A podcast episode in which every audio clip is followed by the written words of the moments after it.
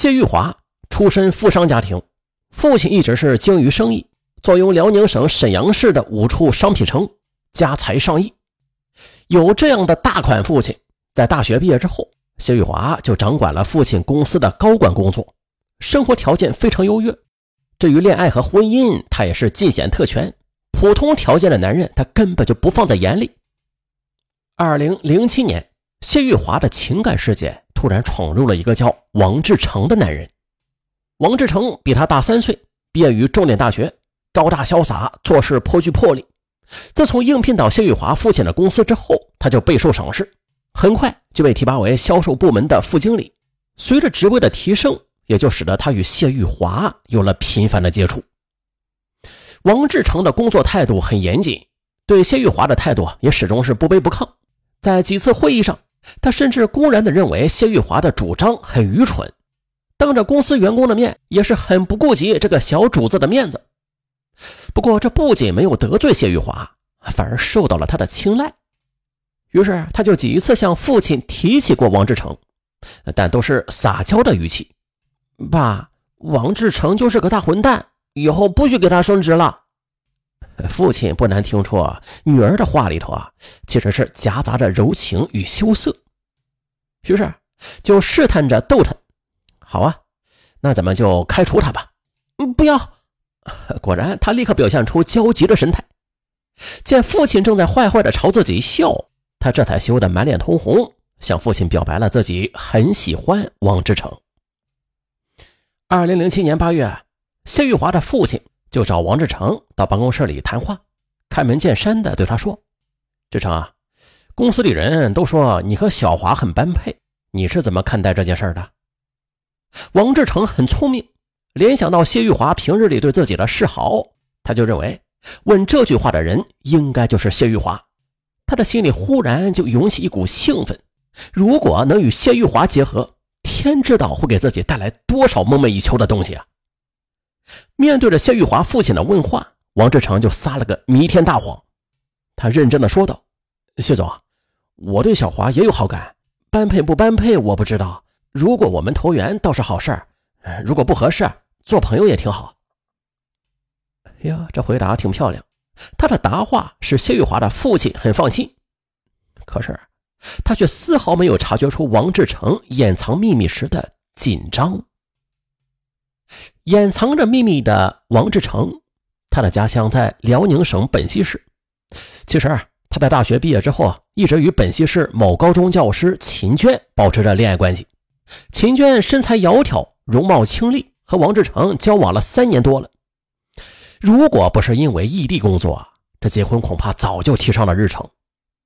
可是现在，与谢玉华的父亲谈话之后，王志成却很快和谢玉华又开始了新的恋爱。他刻意的对谢玉华表示爱意和体贴，这就使得谢玉华对他的感情也是迅速升温，而随之而来的便是王志成在公司里职位的迅速升级，他被连续的提拔，很快就进入了公司领导层，配了高档公寓，也配了车，这一切来的都是极快，对于王志成来说，就像是一个浮华的梦一般，但是别人不知道的是。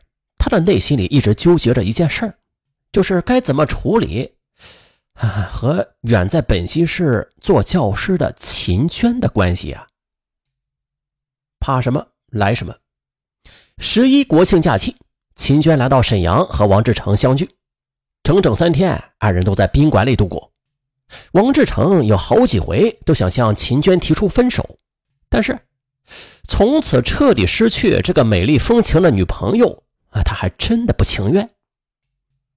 等到秦娟要回本溪时，他终于打定主意，在沈阳火车站，他紧紧地拥抱着秦娟，嘴里许诺着说：“亲爱的，我永远也不要失去你。”哎呦，天真的秦娟还以为这只是动人的情话呢，竟然被感动的泪水连连。而秦娟离开沈阳之后，王志成和谢玉华的恋爱却发展的很缓慢。主要是王志成不敢与谢玉华发展的太快了，因为他知道像结婚这样的大事怎么可能瞒得住秦娟呀？他一向很精明的，这件事情绝对无法控制，所以王志成在谢玉华面前十足的绅士形象。这天晚上，谢玉华与王志成在公寓里说了许多缠绵的情话，很自然的就拥抱着滚到了床上。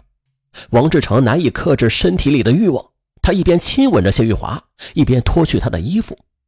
可就在这时，他却突然控制住了自己，呼吸急促，却微笑着说：“我们才恋爱四个月，这样是不是发展的太快了呀？”这时的谢玉华大为扫兴，他随口就问。你难道你不行吗？面对谢玉华的质问，王志成再也无法顾及太多了。他没有回答谢玉华，只是用刚猛的动作回应了这一切。这一夜，二人几次缠绵，让谢玉华真的是爱死了这个优秀的男朋友。就这样，王志成在两个女人之间艰难的周旋了四个多月。可这却始终没有想到解决问题的办法。不过，难道你不行？这句话使他不仅想了很多。渐渐的，一个阴险的阴谋在他头脑中渐渐的就成型了。二零零八年一月至六月，王志成与秦娟有过多次相聚，每一次他都是心机重重。他总是巧妙的让秦娟喝下了融入避孕药的饮料或者是牛奶。六月十八日，王志成又是再次回到本溪家乡和秦娟相聚。这天晚上，王志成有意无意地说：“秦娟，咱俩一起这么久，为什么从来你都没有怀孕呢？是不是咱俩谁的身体有问题啊？”秦娟听了，竟也顺着说：“是啊，我这几个月的生理期都不规律，是不是我的原因啊？”于是。王志成带着秦娟就前往本溪市某医院去检查身体，在婚检科里，秦娟得到了一个不幸的婚检结果：先天性卵巢缺陷，可能终身不孕。在王志成的坚持之下，秦娟又被带往沈阳市某妇科医院进行检查。男友王志成拿给她的检查结果和在本溪市的完全一样。这就更加使得他确信自己的身体存在着先天性的缺陷。其实没有人知道，这只是王志成买来的结果。他光贿赂医生和制造虚假化验单，就花掉了他足足三万块钱。他一面向秦娟诉说着自己父母是如何反对他们恋爱，一面又是向他信誓旦旦，无论如何都不会抛弃他。秦娟呢，却执意要和王志成分手。说不能耽误了自己爱的人，而王志成呢？他面对天真善良的女友，继续着他的演技，下跪哀求，那是一并用上。秦娟，到现在我才知道父母的压力到底有多大。就算我们不能结婚，但是我的心里只爱你一个女人。啊，就这样，在工于心计的表演之下，王志成就彻底征服了秦娟了。她一个健健康康的女人。心里就有了一个可能终身不育的阴影，所幸拥有一个不是薄情的男人，前路无论多么坎坷，他也认命了。二零零九年九月，王志成和谢玉华在沈阳举行了一场华丽的婚礼，而婚礼背后的秦娟呢，则眼在流泪，心在滴血。他以为这场婚礼是王志成受父母的逼迫，可他却不知道的是。王志成虽然向他坦白了要和谢玉华结婚，但是却隐瞒了很多事实。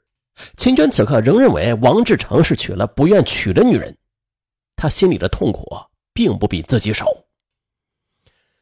在王志成的安排之下，秦娟的教师工作由本溪转到了沈阳，王志成也在沈阳为她买了楼，时常的逃离谢玉华的视线去陪她。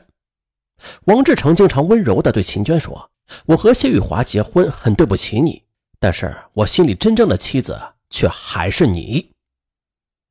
可其实呢，王志成和谢玉华的婚姻却并不像秦娟所听说的那样清冷。谢玉华在婚后很乖顺，凡事都得听岳父王志成的，而他和谢玉华之间的婚姻也是很和谐。可是，即便一边有富婆妻子，一边有妩媚的情人，而且在事业上又是前途无量吧。但是王志成的心却从来没有得到满足。二零一零年二月，王志成在一次公司举行的应聘会上，就结识了刚刚从沈阳某艺校学院毕业的于玲。于玲时年二十三岁，青春活泼，气质逼人。在招聘会上，她一下子就吸引到了王志成的目光。粗略的看了他的简历，并且问了几个问题之后，王志成啊就要他回去等消息。之后，王志成不时的就想起于玲，她就像是田野上边的新鲜的空气，使他感觉到十分惬意。王志成长久纠缠于谢玉华和秦娟之间，心情的感觉啊就很压抑，并且有了对付秦娟的经验之后，他认为找个情人也不是什么麻烦的事儿。几天之后，他就拨打了于玲简历上的电话号码，约她在一家酒店相见。在酒店的饭桌上，王志成以自己高大帅气的外表和不俗的谈吐，很快就使得于玲对他产生了好感。在接下来的一个月，王志成把于玲安排在朋友的一家公司里上班，并且不失时机的发动爱情攻势，经常送她昂贵的礼物，很快就让于玲心甘情愿的和他发生了关系。而王志成呢，他虽然喜新，却不厌旧。于玲的出现，并没有使他疏忽了谢玉华和秦娟，反倒更是对这两个女人大献殷勤。他对最新的情人于玲说道。我是个重感情的人，虽然不能跟你结婚吧，但是如果你一辈子跟着我，我保证你不会后悔的。王志成在很长的一段时间里，将自己繁忙的情感事业、家庭还有诸多事宜处理的都非常好，但是事情的发展又怎么可能一直如他所愿呢？二零一零年五月中旬，可能终身不育的秦娟，她怀孕了。她以为自己得了妇科病。下班之后就去医院检查。当他向医生说起自己先天性卵巢缺陷时，医生感到莫名其妙啊！你开什么玩笑啊？你的卵巢和子宫都很正常啊，而且你已经怀孕了。秦娟离开医院之后，便立刻给王志成打了电话，让他速回家。王志从匆匆赶来，面对秦娟的质问，他也撒不出任何谎来了，只得实话实说。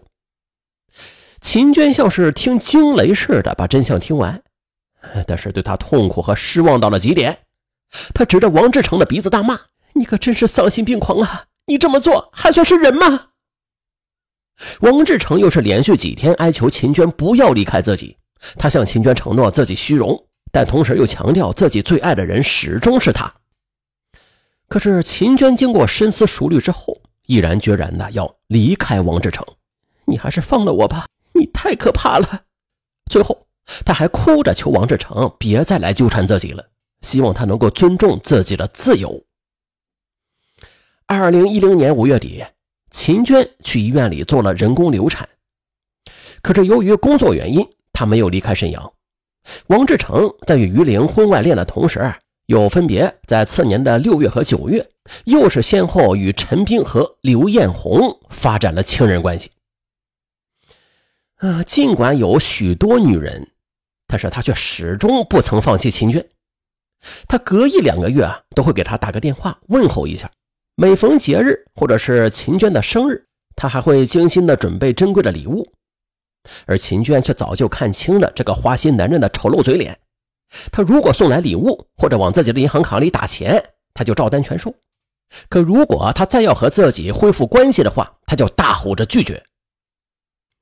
然而，此时的王志成由于游刃有余的交往着一个妻子、三个情人，他的心中就充满了优越感。即便秦娟对他十分冷淡吧，但是他的想法还是很乐观的。他想啊，秦娟早晚还会成为他的女人的，就这样纠缠下去，说不定哪天他就会回心转意了。二零一零年一月二十五日晚，王志成已经有两个月不曾联系秦娟。这晚喝了一些酒，他就突然很想念她，于是就给她打了个电话。可谁知电话却被自称是秦娟未婚夫的男人接了起来，两个男人在电话里边就立刻吵了起来。气愤之余，王志成就威逼那个男人：“我不妨跟你说，秦娟跟我已经好了六年了，她这辈子都是我的女人，你识趣点就离开她。你信不信我花点钱就能弄死你？”也许。也就是王志成这一句气话，最终使得王志成三十四岁的生命走到了终点。二零一零年十一月二十七日晚，王志成和情人刘红艳去沈阳市的一家酒吧里去消遣。到了晚上十一点，才从酒吧里走出来。两个人走到停车场时，啊，突然背后出现一个男人，他的手里拿着一根铁棍，朝着王志成的头部狠狠的就敲了过去，然后拔腿就跑。王志成当时就倒在了地上，不省人事。情人刘红艳吓坏了，在惶恐中就拨打了幺二零急救电话和幺幺零报警电话。只是，当警察和医生陆续赶到的时候，王志成已经停止了呼吸。根据法医检查称，铁棍命中头部要害，王志成当场毙命。随后，王志成的妻子谢玉华和他的老丈人迅速的赶到案发现场。他的妻子谢玉华哭的是昏天黑地，根本就无法站立。二零一零年十二月七日中午，犯罪嫌疑人张丽投案自首。据他交代，十月二十五日晚，他和未婚妻秦娟正在家里休息呢。王志成忽然打来电话，而当时秦娟正在洗衣服，他就帮忙接了起来。可谁知啊，王志成出口就喊秦娟“宝贝儿”，两人没说几句呢，就吵了起来。而由于王志成最后威胁说啊，不离开秦娟的话就杀了他。这就使得秦娟深感恐惧，她哭着向张丽诉说了和王志成的一切过往，并且执意要求张丽和他暂时不要接触了，等和王志成真诚的谈一次再说。秦娟她是真的害怕王志成会不择手段的对付未婚夫张丽的，所以这晚之后，她要求张丽先装出和自己断绝关系的样子，白天别和他见面，晚上也别和他一起住。张丽对此是既无奈又愤懑，所以在十一月二十七日这一天，他一直就尾随着王志成，从背后狠狠的给了他一铁棍。张丽后来也是后悔不迭的说：“啊，没想到那一铁棍会打死了他。啊，其实我只是想教训教训他的。”好了，本期节目就说到这儿，老样子，求赞、求留言、求月票、求五星好评，感谢大家。咱下期不见不散，拜拜。